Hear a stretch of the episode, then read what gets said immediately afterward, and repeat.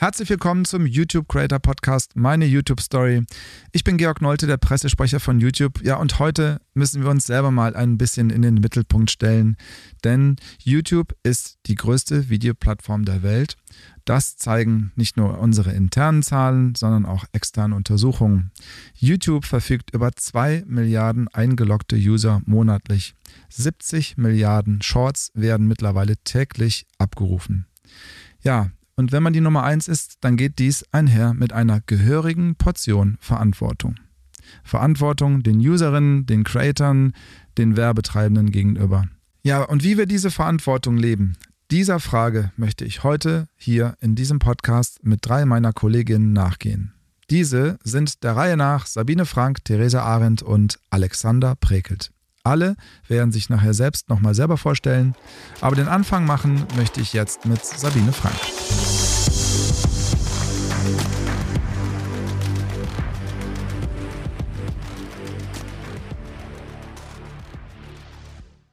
Danke, Georg. Freue mich hier zu sein. Ja, erzähl doch kurz, seit wann bist du bei YouTube, Schrägstrich Google und was machst du bei uns?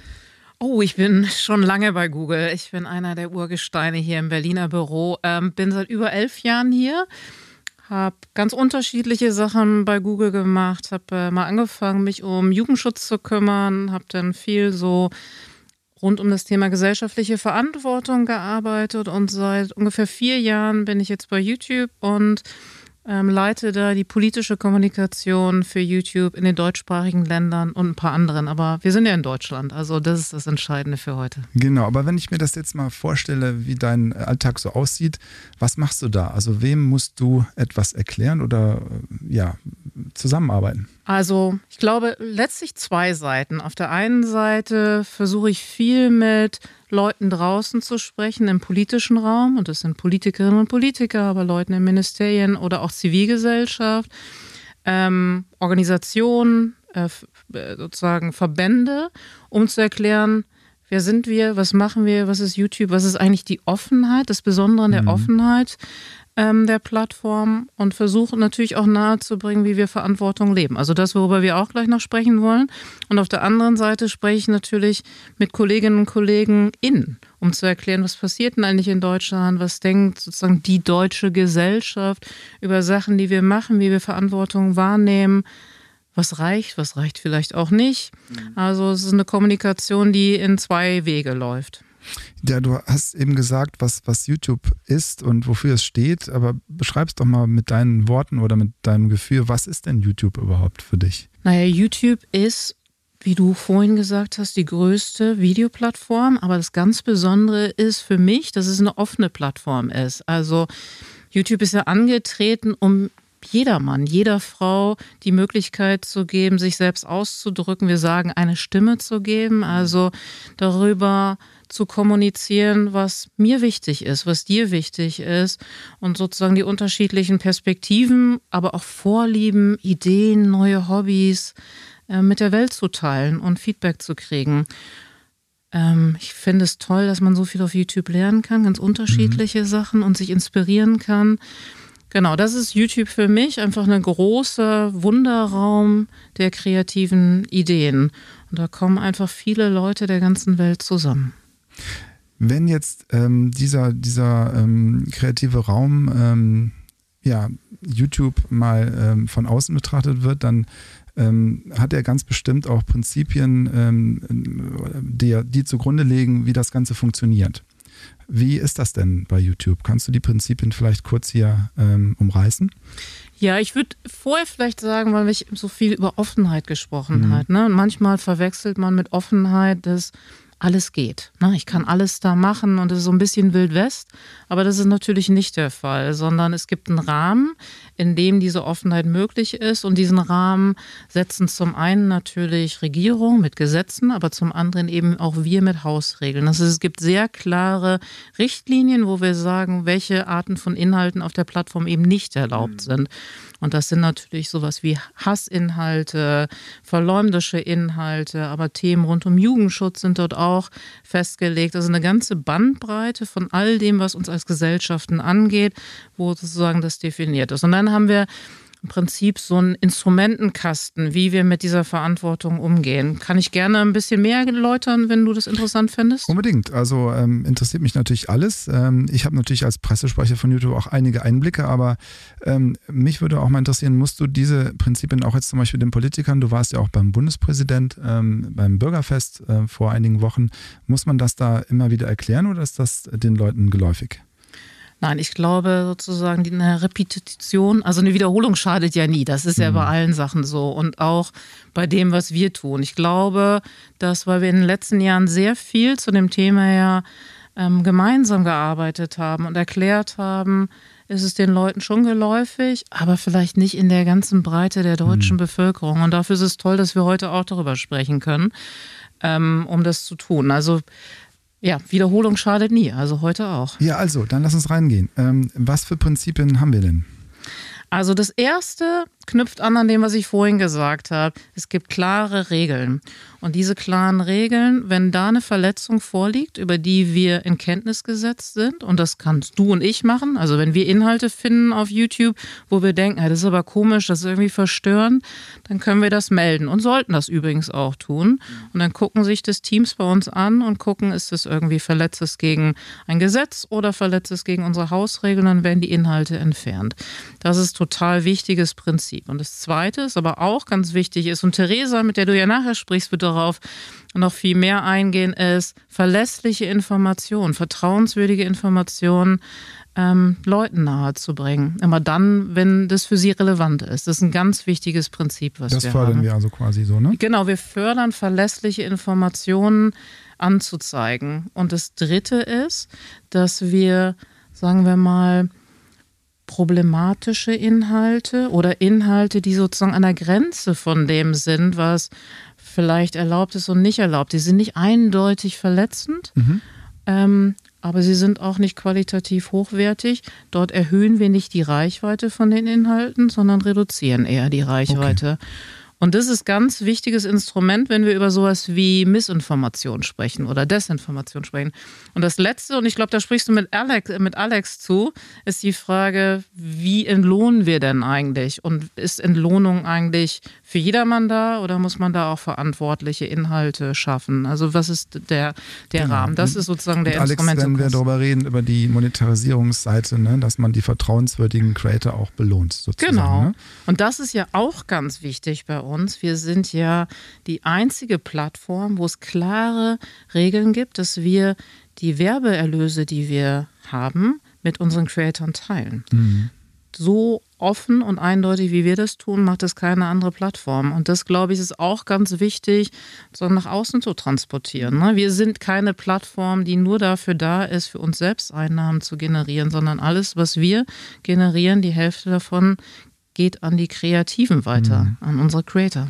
Du hast eben zweimal die Hausregeln erwähnt. Kannst du drei, vier Beispiele nennen, was die Community Guidelines, so nennen wir das ja, ähm, sind? Also wir haben im Prinzip für jeden Bereich, der gesellschaftlich relevant ist, haben wir Hausregeln. Also für den Bereich Hassrede, wir, wir erlauben keine Hassrede. Wir haben für den Bereich Kinder- und Jugendschutz ähm, sozusagen äh, Regeln, wo wir sagen, was für Arten von Inhalten erlauben wir nicht auf der Plattform. Also kannst im Prinzip einmal durchgehen durch den gesellschaftlichen Garten. Vielleicht ist ja auch ganz interessant, wenn wir nochmal drüber nachdenken, wie entstehen eigentlich diese Hausregeln. Ja. Das ist nämlich auch was, was ich ganz oft gefragt werde, übrigens in Gesprächen. So, macht ihr das einfach nur Kraft eurer, eurer eigenen Wassersuppe? Ne? Ihr könnt entscheiden, was erlaubt ist und was nicht. Und das tun wir natürlich nicht, sondern das ist ein Entstehungsprozess, wo wir mit Expertinnen und Experten für diese einzelnen Themen, also wir sind keine, keine Experten für das Thema Kinder- und Jugendschutz, sondern wir äh, unterhalten uns und ähm, lassen uns informieren durch Menschen, die sich spezifisch mit dieser Themen, mit der Thematik äh, beschäftigen und die Experten mhm. da sind und äh, sind im ständigen Austausch, um dann unsere eigenen Hausregeln ja immer auch anzupassen. Sachen verändern sich ja. Also Corona ist vielleicht auch ein ganz gutes Beispiel, was den Leuten, haben wir ja schon Gott sei Dank fast vergessen und irgendwie kommt es jetzt gerade wieder. Aber das ist ein gutes Beispiel, um zu erklären, wie entstehen Hausregeln. dass als das als Pandemie auf uns Weltgesellschaft zugerannt ist, hatten wir gar keine Ahnung wirklich, was ist denn irgendwie, was ist denn das, wie gefährlich ist das, was müssen wir eigentlich tun. Und wir haben über die Zeit, also die ersten, sagen wir mal, zwei Jahre, zehn unterschiedliche Hausregeln, Policies entwickelt und angepasst und das zum Beispiel mit nationalen Gesundheitsbehörden oder der WHO, um zu hören, was ist denn mit ähm, ähm, Impfmitteln, was funktioniert und was funktioniert und was ist mit anderen sozusagen Arzneien. Am Anfang Ihr werdet euch vielleicht oder du wirst dich vielleicht erinnern, begeisterte so rum, naja, dann nimmt man Bleichmittel und mhm. Chlor mhm. und enthält das. Und das ist natürlich großer Quatsch immer gewesen und total gesundheitsschädigend. Wenn sowas behauptet wurde auf der Plattform, dann haben wir diese Inhalte runtergenommen. Mhm. Im Laufe der Zeit haben wir mehr gelernt über die Krankheit und die Pandemie und dann haben wir Inhalte auch oder unsere Regeln auch angepasst. Und ähm, sozusagen die Abstandsregel zum Beispiel ne, am Anfang, wenn Leute gesagt haben, das ist Quatsch, Ab Abstand zu halten, ähm, hilft nicht, ne, rettet nicht. Oder Masken mhm. zu tragen. Ähm, sozusagen in der Gesellschaft haben wir Sachen gelockert und so haben sich auch unsere eigenen Hausregeln angepasst im Laufe der Zeit. Ein sehr dynamisches, äh, dynamischer Prozess gewesen, ne? Der ja, absolut. sich über wenige Wochen dann ne, mit Expertenmeinungen dann ähm, ja, gebildet hat, die, ja, die Hausregeln. Total. Und ich glaube, das zeigt auch, wie wichtig das ist, dass Plattformen selbst Hausregeln auch haben. Wenn du das vergleichst mit Gesetzgebungsprozesse, wie lange das braucht, irgendwie ein mhm. Gesetz durch den Bundestag zu kriegen und so, da sind wir viel dynamischer und müssen das auch sein, weil natürlich der Alltag, ähm, der globale Alltag auf den Plattformen natürlich abgebildet ist. Deshalb müssen wir immer am Ball bleiben. Wenn es jetzt zu Löschungen kommt, passiert das alles im, im stillen Kämmerlein oder kann man irgendwo sehen, auch wie viel jetzt gerade da gelöscht worden sind an Videos, Kommentaren und Kanälen oder Kannst du dazu noch was sagen? Ja, gerne. Also du sprichst letztlich die Frage an, seid ihr denn transparent genug? Ne? Das ist ja auch so eine große Frage, die immer wieder kommt. Und wir sind als Google insgesamt übrigens das erste Unternehmen gewesen, das Transparenzberichte äh, veröffentlicht hat. Und wir als YouTube machen das auch seit vielen Jahren. Ich glaube, seit 2018, 17 oder 18 haben wir den ersten Transparenzbericht veröffentlicht und machen das vierteljährlich neu und zeigen dann immer, wie viele Inhalte wird, werden eigentlich entfernt. Und das sind Millionen im Quartal. Ne? Immer ein bisschen abwechselnd, aber mehrere Millionen jedes Quartal. Also Videos, Kommentare. Kanäle. All das, Videos, Kommentare, Kanäle, für all das gelten unsere Hausregeln auch. Das gilt nicht nur für den Videoinhalt, mhm. sondern für die Kommentare daneben und natürlich auch für den ganzen Kanal. Okay, und das ist im Millionenbereich, ja, wow. Ja. Und das viel. kann man nachlesen, ne?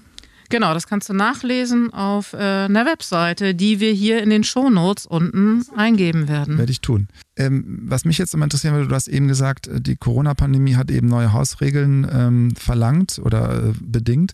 Wie lange ist denn so ein Prozess oder wie schnell ist denn so ein Prozess, dass eine Hausregel ja angedacht wird und dann umgesetzt wird aufgrund einer Krisensituation? Also das ist total unterschiedlich. Äh, üblicherweise dauert das mehrere Monate, weil du kannst dir vorstellen, wir müssen erstmal mit den Expertinnen und Experten schreiben, dann müssen wir die Policy schreiben, die Regel schreiben und dann testen wir das erstmal intern und dann an einem kleinen Sample. Das Wichtige ist aber, dass so eine Hausregel ähm, konstant und gleichmäßig über den gesamten Korpus angewandt werden also kann. Also global, ne? Nicht nur genau, in Deutschland. Genau, global. Genau, mhm. die Hausregeln gelten für alle Inhalte. Ähm, global, in der Tat. Und das ist die große Herausforderung und deshalb muss ganz viel getestet werden, bevor es ausgerollt wird. Und auf der anderen Seite habe ich ja vorhin gesagt, in der Covid-Zeit waren wir wahnsinnig schnell. Da haben wir zehn Hausregeln, Veränderungen ich glaube, in dem ersten Jahr gemacht. Also das ist wirklich rasend schnell, aber das war natürlich auch eine globale Sondersituation und Herausforderung.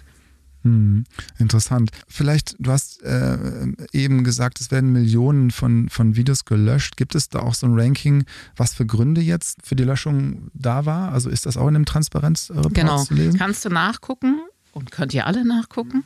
All die Bereiche, wo wir Hausregeln haben, tauchen da auf. Ganz viel in der Regel ähm, sind immer Spam-Inhalte. Also das sind Inhalte, wo sozusagen Menschen irregeführt werden sollen und dann auf völlig andere Inhalte zum Beispiel gelangen sollen. Wir alle kennen das ja noch sozusagen aus den alten E-Mail-Zeiten, aber mhm. das gibt es eben sozusagen mhm. als Video auch. Ähm, denn der Bereich Kinder- und Jugendschutz ist immer ein relativ großer. Ähm, dann gibt es den Bereich Hassrede, den ich vorhin genannt mhm. habe. Es gibt einen Bereich Missinformation oder Disinformation, Fehlinformation würde man im Deutschen eher sagen. Das ist ehrlich gesagt immer ein relativ kleiner, auch wenn die gesellschaftliche Diskussion zu Recht eine sehr ähm, wichtige darum ist. Hm. Ähm, ich habe auch gesehen im Transparenzreport, dass ja ich glaube, um die 90 Prozent der Videos schon von unserer KI, von den, von den Maschinen sozusagen äh, rausgefiltert wird. Ja. Das ist eine sehr hohe, hohe Quote, wie ich finde. Ja, total. Und glaube ich auch, was viele noch gar nicht so richtig wissen, dass wir gar nicht warten, bis jemand kommt und uns Inhalte meldet, sondern wir selbst haben KI, Machine Learning, ähm, sozusagen, die wir einsetzen, um uns selbst in Kenntnis zu setzen, um uns selbst zu informieren, dass unsere Kolleginnen und Kollegen, die dafür da sind, sich diese Inhalte angucken können und dann entfernen können. Genau, es sind über 90 Prozent. Und das Zweite, was wichtig ist, ist ja nicht nur wichtig, dass wir sozusagen Inhalte von der Plattform entfernen, sondern wenn Inhalte verletzend sind, müssen sie schnell entfernt werden. Und drei Viertel der Inhalte, die wir, wir entfernen, haben weniger als zehn Aufrufe erhalten. Irre, oder? Mhm, super. Wahnsinn. Millionen von Inhalte, die wir entfernen und drei Viertel davon haben nicht mehr zehn Leute gesehen. Also das ist, das sind, glaube ich, Sachen, die können wir nur erreichen aufgrund von KI, weil wir eben nicht warten, bis viele Leute Inhalte gesehen haben. Hm. Wahnsinn. Wenn ähm, du auch eben gesagt hast, dass, dass ähm, viele, viele Videos wegen Child Safety oder Jugendschutz runtergenommen werden, ähm, was, was bieten wir denn noch an, um, ich sag mal, die, die Minors, sagt man ja im Englischen, also die, die Jugendlichen und Kinder zu schützen? Ähm, was sind da noch so Verantwortungsbereiche? Fangen wir vielleicht erstmal mit den Kindern an. Ne? Das ist ja sozusagen eine äh, besonders sens sensitive Gruppe. Ähm, und zwar haben wir 2015 eine eigene App entwickelt. YouTube Kids heißt sie. Ein, ein Produkt, was sich äh, sozusagen, wo, was für Kinder gemacht ist und gedacht ist und von Anfang an Kinder sozusagen im Kopf hat. Es sehr intuitiv zu navigieren und es ist für Eltern schön, weil es eine noch sichere Umgebung für Kinder ist, ähm, wo sie unterschiedliche Möglichkeiten haben, das Internet sicher erfahrbar zu machen. Und das ist die Idee. Also guckt euch das selbst mal an. Für Jugendliche gibt es andere Möglichkeiten. Da haben wir für Eltern, das ist auch wieder für Eltern. Eltern sind diejenigen, die sozusagen mit ihren Kindern reden müssen. Sie müssen mit ihren Kindern über Medienkonsum sprechen und dann auch die Einstellungsmöglichkeiten vornehmen. Da haben wir was, ein ganz tolles Wort.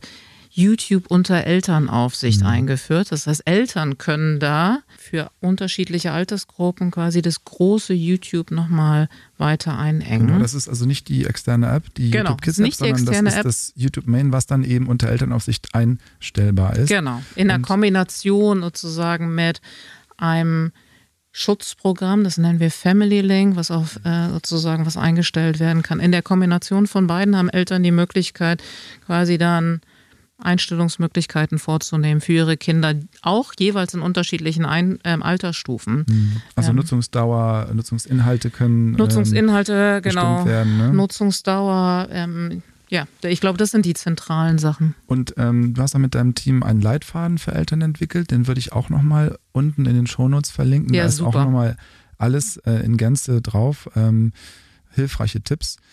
Ähm, ja, wir haben eben über die Möglichkeiten für Eltern gesprochen, ähm, was den Konsum auf YouTube äh, und mit YouTube angeht. Aber wie unterstützen wir denn einen gesunden Umgang allgemein mit digitalen Medien? Was haben wir da für Möglichkeiten? Also aus unserer Sicht ist es total wichtig, dass Nutzer eine bewusste Nutzung mit mhm. der Plattform oder überhaupt im Internet haben. Und da bieten wir, wir nennen das Digital Wellbeing Tools. Also mhm.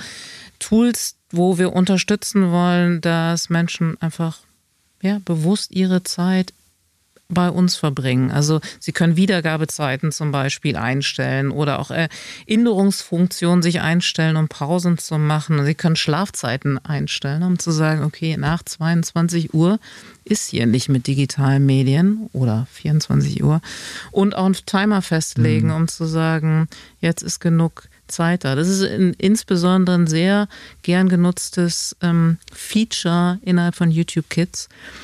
Und neben sozusagen der bewussten Nutzung ist der kritische und kompetente Umgang mit Medien überhaupt total wichtig. Und da wiederum haben wir eine Medienkompetenzkampagne, Klick a Pause nennen wir die, wo die über 60 Millionen Mal in Deutschland angezeigt wurde, wo wir Bewusstsein schaffen, genau zu dem Thema. Also eine, eine Medienkompetenzkampagne mit 60 Millionen Ansichten ist doch äh, durchaus als Erfolg zu bewerten in einem, wie du gesagt hast, auch wichtigen Bereich, dass jeder selber eine gewisse Medienkompetenz sich auch aneignen muss. Ne? Ja, absolut. Wir sind auch wirklich sehr, sehr froh, dass es so ist. Aber das ist nichts, wo wir jetzt aufhören können, sondern ich glaube, ja. das, ist, das ist ein Thema, was insgesamt wichtig ist. Und es ist gut, wenn wir unseren Anteil leisten, Bewusstsein zu schaffen. So tun das andere auch. Das ist ähm, nur eine deutschlandweite Kampagne. Äh, nein, nein, das ist eine globale Kampagne. Okay. Mhm. Das war nur eine deutsche Zahl. Also ähm, genau, das ist eine globale Kampagne. Diese 60 Millionen bezogen auf Deutschland. Auf Deutschland. Okay, ja. gut. Ja, ähm, sehr interessant. Medienkompetenz. Wir kommen ja jetzt auch gleich zum, zum nächsten, zur nächsten Gesprächspartnerin, zu Theresa. Da geht es um News-Inhalte. Ähm, aber ich danke dir erstmal, Sabine, äh, ganz herzlich, dass du hier warst, dass du äh, es erklärt hast. Und ich wünsche dir weiterhin viel Kraft beim Erklären, ähm, was wir tun. Ähm, denn du machst das ganz toll. Vielen Dank für deine Zeit. Hab du vielen Dank für deine Zeit. Dankeschön. Also kommen wir zu Theresa Arendt.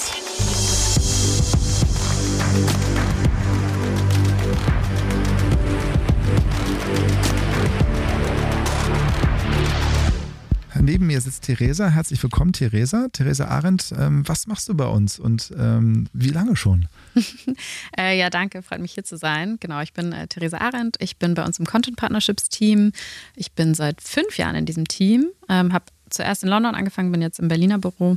Genau, und wir sind ein Team, was sich äh, bei YouTube um Medienpartnerschaften kümmert. Und jeder in unserem Team hat so einen bestimmten Fokusbereich. Mhm. Und meiner ist eben Nachrichten. Also ich betreue bei uns alle Verlage und Nachrichtensender, ähm, zum Beispiel aber auch Partnerschaften mit einzelnen Journalisten und Journalistinnen, mit kleineren digitalen News-Startups. Also es sind sehr viele, sehr unterschiedliche Partner die ich betreue. Und wenn wir sagen betreuen, dann meinen wir, dass wir diesen Partnern eben Schulungen anbieten, verschiedene Programme, an denen sie mitwirken können, ähm, sie auch mit Ressourcen unterstützen, damit sie unsere Produkte besser verstehen.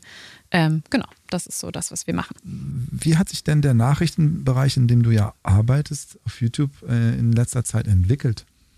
Genau, das ist ein Bereich, der super stark gewachsen ist, also global, aber vor allem auch in Deutschland in den letzten Jahren. Ähm, also man merkt wirklich, dass da mittlerweile die großen Medienmarken, also die großen Nachrichtenmarken wirklich sehr, sehr präsent sind. Mhm. Ähm, also gerade eine Tagesschau hat einen Kanal, der über eine Million Abonnenten und Abonnentinnen hat, ähm, der Spiegel ebenfalls. Ähm, der ZDF Heute-Kanal ist, glaube ich, kurz davor. Mhm. Genau, und die setzen auch mittlerweile wirklich da sehr, sehr kreative Formate um, die speziell für den Digitalbereich gemacht sind. Ähm, und was vor allem natürlich auch gerade YouTube für diese Partner spannend macht, ist, dass sie das in so vielen verschiedenen Erzählformen machen können. Also, also verschiedene Formate. Genau, aber also genau, also damit meine ich vor allem, dass wir halt eben äh, seit ein paar Jahren einen größeren Fokus auf vertikale Kurzvideos haben, also YouTube Shorts ein sehr großes Thema ist, ähm, aber auch gerade längere Inhalte, von denen Newspartner, ähm, die sehr viele Doku-Inhalte haben, eben äh, auch sehr viele hochladen. Mhm. Ähm, die funktionieren dann zum Beispiel bei uns im Bereich Connected TV extrem gut, mhm. ähm, weil dort sehr lange Inhalte geschaut werden.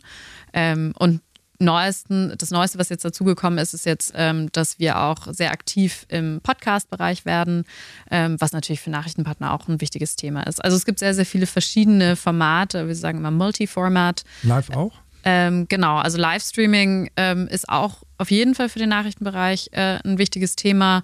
Ähm, das hat sich natürlich auch gerade in den letzten Jahren durch die vielen Krisen, die wir hatten, ähm, angefangen mit der Corona-Pandemie, ähm, total ähm, verändert und ist äh, einfach äh, hat an Bedeutung auf jeden Fall gewonnen. Mhm. Also in der Corona-Pandemie haben wir viele Partner gehabt, die ähm, eben sehr regelmäßig gerade diese verschiedenen Pressekonferenzen ja, immer gelivestreamt haben. An, von, von Angela Merkel eine Pressekonferenz, die erste wahrscheinlich, glaube ich, sogar beim ersten Lockdown. Die wurde auch live auf YouTube übertragen. Ich weiß nicht mehr von welchem Partner.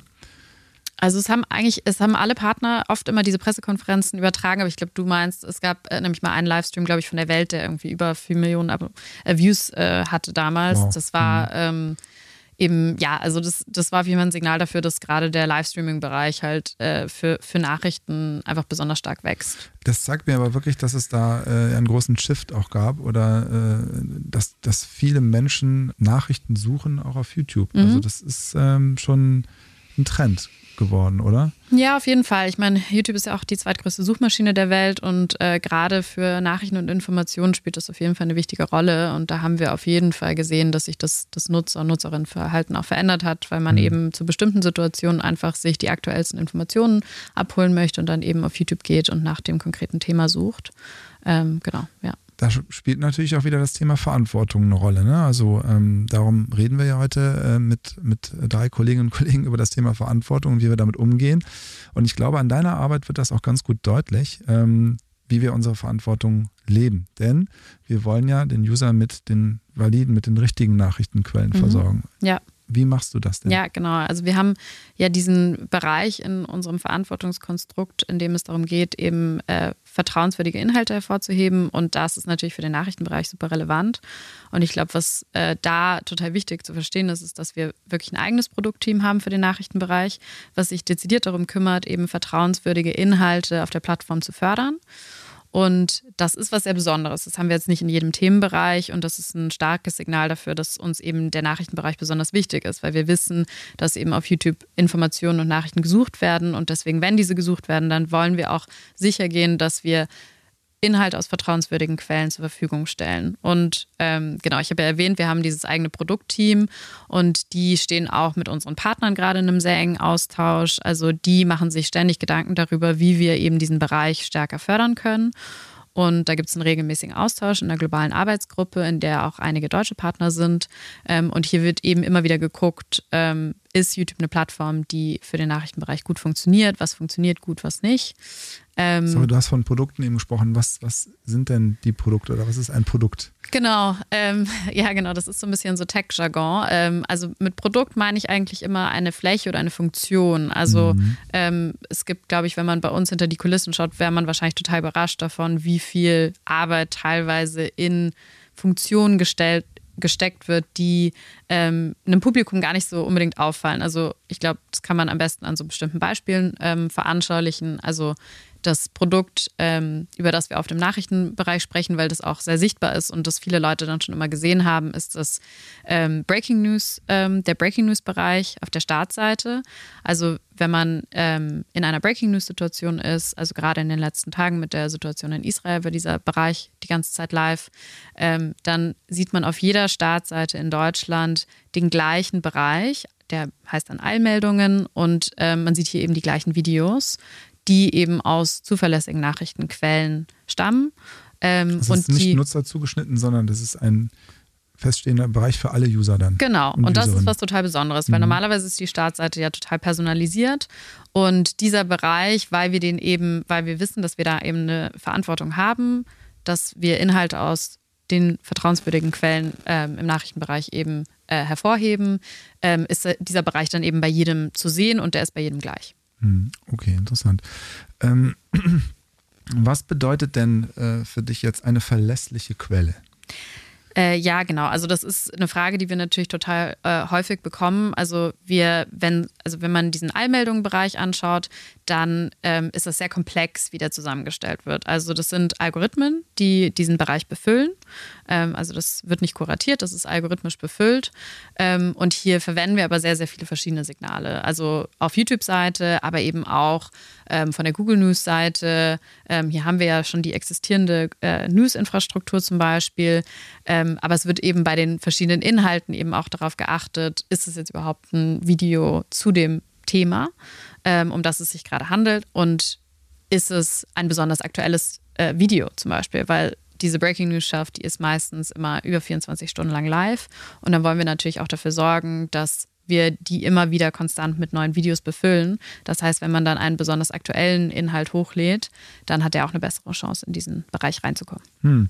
Ähm, du hast ja jetzt schon einige Flächen und Produkte sozusagen mhm. beschrieben, die es seit einigen Jahren gibt.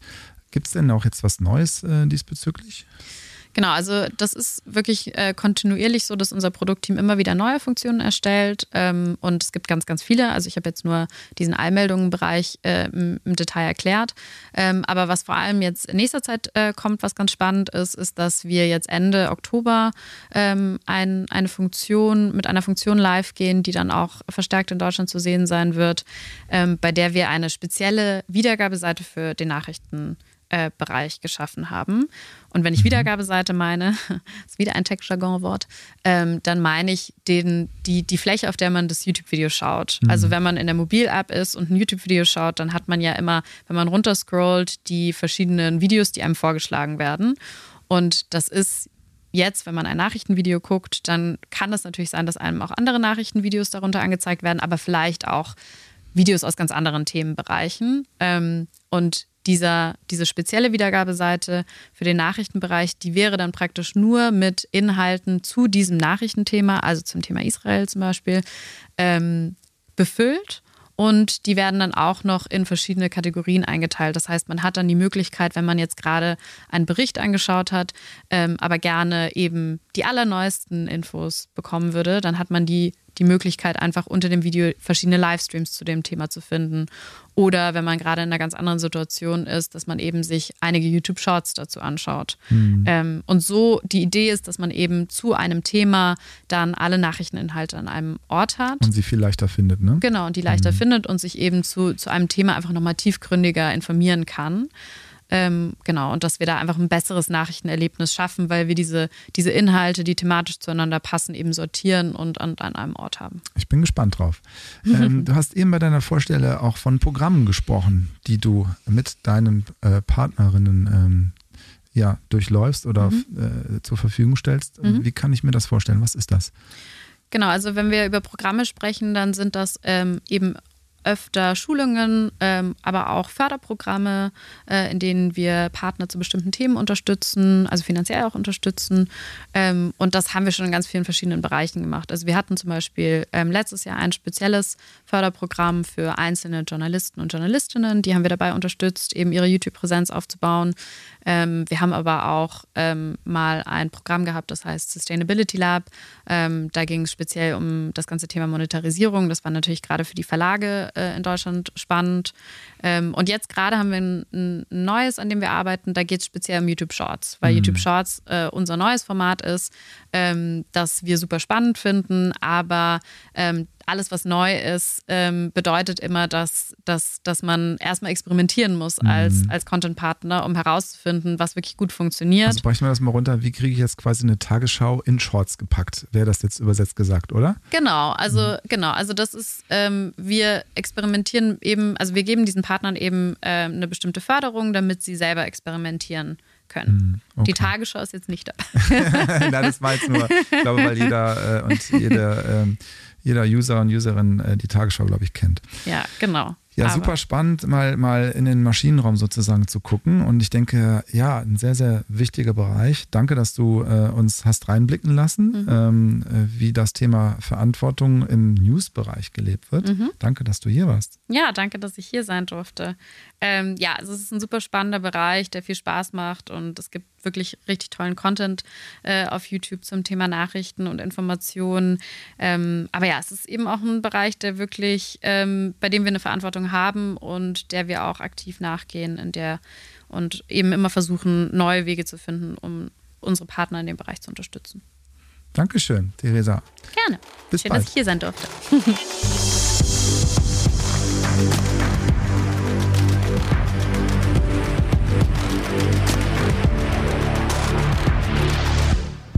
So, nun sind wir im dritten und letzten Teil unseres YouTube Creator Podcasts zum Thema Verantwortung angekommen. Und nachdem wir Sabine und Theresa gehört haben, freue ich mich nun sehr auf meinen Kollegen Alexander, Alex Prekelt. Hi Alex. Hallo Georg, schön hier zu sein. Ja, danke, dass du da bist. Danke, dass du dir Zeit nimmst. Erklär doch mal ganz kurz, seit wann bist du bei YouTube und was machst du bei uns? Ich bin tatsächlich jetzt schon seit 13 Jahren bei YouTube. Eine wahnsinnig lange Zeit. Zeigt aber auch, dass es mir richtig viel Spaß macht. YouTube eine super innovative Plattform. Da wird es wirklich nicht langweilig. Wir entwickeln ständig weitere Produkte, neue Inhalte, neue Creator. Und ich berate Agenturen, Mediaagenturen und Werbetreibende, wenn es darum geht, wie sie bestmöglich ja, ihre Werbekampagnen auf YouTube abspielen können, wie sie bestmöglich Zielgruppen erreichen können. Und das ist ein ganz spannender Bereich. Ja, wenn du ähm, jetzt mal in deinen Alltag gehst, also wie sieht das aus, diese Beratung, von der du gerade gesprochen hast?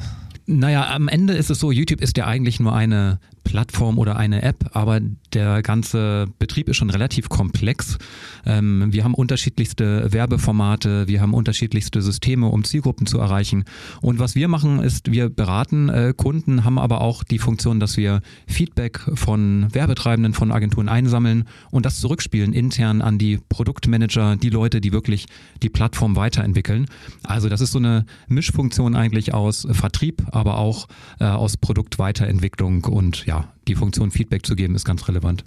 Ja, ich glaube, dann bist du ja da an der Stelle, wo das Geld verdient wird auf YouTube, oder? Also wenn ich jetzt äh, Sabine eben habe reden hören, die gesagt hat, dass die Creator oder dass wir die einzige Plattform sind, wo auch eben die Inhalteerzeuger mitverdienen, ähm, dann bist du quasi ja ähm, genau in diesem Bereich. Ja, also zunächst mal äh, muss man vielleicht sagen, also Werbung ist natürlich ein ganz wichtiger Bestandteil des YouTube-Ökosystems ähm, und es ist die Haupteinnahmequelle für YouTube, aber eben auch für die Creator auf der Plattform, die mit ihren Inhalten Geld verdienen können, wenn sie sich an bestimmte Regeln halten. Und das betrifft sowohl das Umfeld, in dem die Werbung ausgespielt wird, und aber auch die Zielgruppe, an denen die Werbung ähm, gerichtet wird. Ähm, und um das noch etwas komplexer zu machen, natürlich auch die Werbung selbst.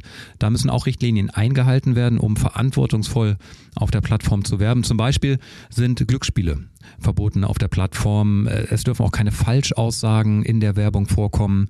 Grundsätzlich sexuelle Inhalte, politische Inhalte, Inhalte sind stark eingeschränkt. Also ein durchaus komplexes System, das auch ständig angepasst und erweitert wird. Äh, wir haben beispielsweise in 2021 eine neue Policy zum Thema Klimawandel eingeführt und das bedeutet Werbeanzeigen und YouTube-Inhalte, die dem etablierten wissenschaftlichen Konsens über die Existenz und die Ursache des Klimawandels widersprechen, werden damit komplett verboten. Ja, wir haben von Sabine am Anfang das, das, ähm, äh, die, die Säulen der, der, des YouTube-Systems ähm, gehört. Das sind vier Stück. Und sie hat gesagt, zu einer Säule wirst du später noch etwas sagen. Und zwar ist das die Säule, dass wir die Creator, die sich an die Regeln halten, belohnen. Ja, genau. Also es gibt äh, ein sogenanntes YouTube-Partnerprogramm und äh, ich weiß nicht, ob jetzt auch ein paar Creator, Creatorinnen zuhören, die kennen das dann sicherlich. Es müssen bestimmte Regeln eingehalten werden, um wirklich mit Werbung auf YouTube Geld zu verdienen. Und ähm, das betrifft äh, insbesondere die Inhalte. Wie sind die Inhalte gestaltet? Die Creator müssen sich sowohl an die YouTube Community Guidelines halten, aber darüber hinaus gibt es dann noch sogenannte Monetarisierungsguidelines, ähm, die nochmal äh, größere Auflagen an die Inhalte haben als der sonst organische Content, weil wir ja wissen, dass Werbetreibende ähm, verantwortungsbewusste Werbung schalten wollen und da spielt das Umfeld eine ganz besondere Rolle. Nicht jedes Umfeld passt zu einer Marke. Ähm, es muss zum einen sichergestellt werden, dass natürlich wir äh, Werbung nur in legalen, in brandsafen Umfeldern ausspielen. Das sind die Community Guidelines. Aber dann muss das Umfeld auch zu der Marke und zu dem Image des Unternehmens passen. Ähm, da gibt es häufiger dann auch mal einen Mismatch und das müssen wir vermeiden. Okay, also Stichwort Brand Safety hast du gerade gesagt. Äh, Markensicherheit, also sicheres Umfeld schaffen. Das heißt, das wird durch das Leben der Guidelines ähm, sichergestellt, oder? Genau, das wird durch die Guidelines sichergestellt. Da gibt es eine ganze Reihe an Guidelines, ähm, die beispielsweise äh, besagen, dass ähm, äh, gewalttätige Inhalte nicht auf der Plattform stattfinden dürfen. Hate Speech ist äh, oder Hassrede zu Deutsch ist ein Bereich, äh, dem wir auf YouTube keine Bühne geben. Und diese Guidelines müssen, die Community Guidelines müssen in jedem Fall von jeder Person äh, eingehalten werden. Und darüber hinaus gibt es dann noch Monetarisierungsguidelines. Das sind nochmal schärfere Regeln, damit mit dem Inventar ähm, ähm, auch Werbung äh, geschaltet werden kann. Okay, also wenn jetzt ein Creator quasi gegen diese Monetarisierungsrichtlinien ähm, verstößt, dann verliert er sozusagen das Privileg, ähm, auf YouTube Geld zu verdienen. Ähm, das, ist, das ist richtig. Ähm, ein einmaliger Verstoß äh, führt noch nicht sofort dazu, dass er aus dem Programm rausgeworfen wird. Das muss zwei oder dreimal vorkommen. Und dann haben wir die Möglichkeit, den Creator von diesem Programm auszuschließen. Und das äh, wird dann auch regelmäßig gemacht. Okay, und wenn du jetzt in deiner täglichen Arbeit das mal kurz beschreibst, ähm, ich denke, dass auch bei dir in deinem Bereich oder in diesem Monetarisierungsbereich künstliche Intelligenz eben der Hauptfaktor ist, um eben dort diese, ich sag mal, in Anführungsstrichen schwarzen Schafe auszusieben. Ja, genau. Also künstliche Intelligenz spielt schon eine Rolle, wenn die Videos hochgeladen werden. Äh, da wird schon jedes Video Frame für Frame analysiert und auch die Audiospur wird ausgelesen. Und so erkennen wir schon mal im ersten Schritt, verstößt dieser Inhalt gegen Community Guidelines. Und ähm, ganz genau richtig, ähm, wir nutzen dann auch künstliche Intelligenz, aber auch ähm, Nutzer, die bestimmte Inhalte flaggen können, um dann Inhalte zu identifizieren, die für Werbekampagnen nicht geeignet sind, die gegen unsere Monetarisierungsguidelines verstoßen. Ist das denn schon mal vorgekommen, dass du dann auch selber in so einem Prozess warst, ähm, weil er wahrscheinlich eben irgendwie verdeckt oder sonst schwierig rauszufinden war, wo du dann auch selber mit deinen Teams arbeiten musstest? Äh, das kommt hin und wieder vor. Wir hatten das vor einigen Jahren etwas häufiger. Wir haben in den letzten Jahren unsere Systeme wahnsinnig äh, stark äh, ausgeweitet und sehr viel mehr Ressourcen reingesteckt. Daher kommt es selten vor. Aber es kann passieren, dass ein Werbetreibender sich ähm, bei uns meldet, bei mir meldet und sagt, ich habe gesehen, meine Kampagne wurde in einem Umfeld ausgespielt, was äh, überhaupt nicht zu meiner Marke passt oder was ich auch kritisch finde. Und was wir dann machen, wir haben im Hintergrund äh, Teams von vielen, vielen Mitarbeitern, die sich dann die Inhalte anschauen und die dann eine Bewertung Bewertung vornehmen, die praktisch dieses eine Video abgleichen mit unseren Policies und Regeln. Und das passiert auch in kürzester Zeit, weil das natürlich ein sehr sensibler Bereich ist. Also was in jedem Fall vermieden werden muss, ist, dass äh, ein großes Unternehmen, das Werbung auf YouTube schaltet, irgendwann mit einem Screenshot in irgendeiner, äh, in einem Magazin landet und dann äh, dieser Inhalt beanstandet wird. Mhm. Und ähm, wenn du jetzt selbst auf, auf, YouTube unterwegs bist als Alex Prekelt, also wir haben gerade über deinen Job gesprochen, ähm, wie ist denn da so dein Surfverhalten? Was schaust du denn da so? Das würde mich auch mal interessieren. Also verrückterweise, ich arbeite acht Stunden am Tag, da dreht sich alles rund um YouTube, aber das ist noch nicht genug. Ich nutze es auch privat, wie ja die meisten Menschen sicherlich. Und äh, ich nutze es ganz vielfältig. Man findet ja eigentlich alle Inhalte und ein Beispiel, wo ich vor kurzem wieder dachte, wow, das ist wirklich äh, verrückt, was YouTube alles ermöglicht. Ich habe eine Play PlayStation 3. Ein ganz altes Gerät, haben nicht mehr viele wahrscheinlich. Und irgendwann ist die nicht mehr angegangen. Und dann habe ich im ersten Schritt gegoogelt, um rauszufinden, was könnte der Fehler sein. Habe relativ schnell gesehen, es gibt einen sogenannten Yellow Light Disease. Bedeutet, dass auf dem Mainboard so Lötverbindungen porös geworden sind. Und dann dachte ich eigentlich, das war's. Ich bin kein Elektriker, da komme ich nicht ran. Habe dann aber ein YouTube-Video gefunden, wo mir tatsächlich gesagt wurde, bau das Motherboard aus. Es wurde mir auch gezeigt, wie das funktioniert und steckt das bei 200 Grad Umluft in den Backofen für genau 10 Minuten. Und ich dachte, ich kann, ich kann ja nichts verlieren. Hab das gemacht. Meine Frau dachte, ja, endlich fange ich mal abends an zu kochen. Aber ich, ich habe das Motherboard reingesteckt, nach zehn Minuten rausgeholt, Playstation zusammengeschraubt, angemacht, sie läuft. Warum? Weil durch die Hitze diese poröse Lötverbindungen wieder zusammengeführt wurden. Und das war für mich so ein Moment, wo ich dachte, okay, jetzt hat YouTube mir sogar geholfen, meine PlayStation 3 wieder zu reparieren. Wahnsinn. Also, man sieht ähm, eine Lernplattform für jeden, jede Mann, jeder Frau, äh, so, so auch für dich. Ein tolles ähm, Erlebnis, das du ja geschert hast mit uns. Vielen Dank, Alex, dass du, dass du hier warst und dass du uns so ein bisschen den Einblick gegeben hast, ähm, was so die Sicherheit äh, und die Verantwortung auf YouTube angeht ähm, ja, im Bereich Werbung. Vielen Dank, Alex. Vielen Dank, hat mir richtig Spaß gemacht. Danke dir.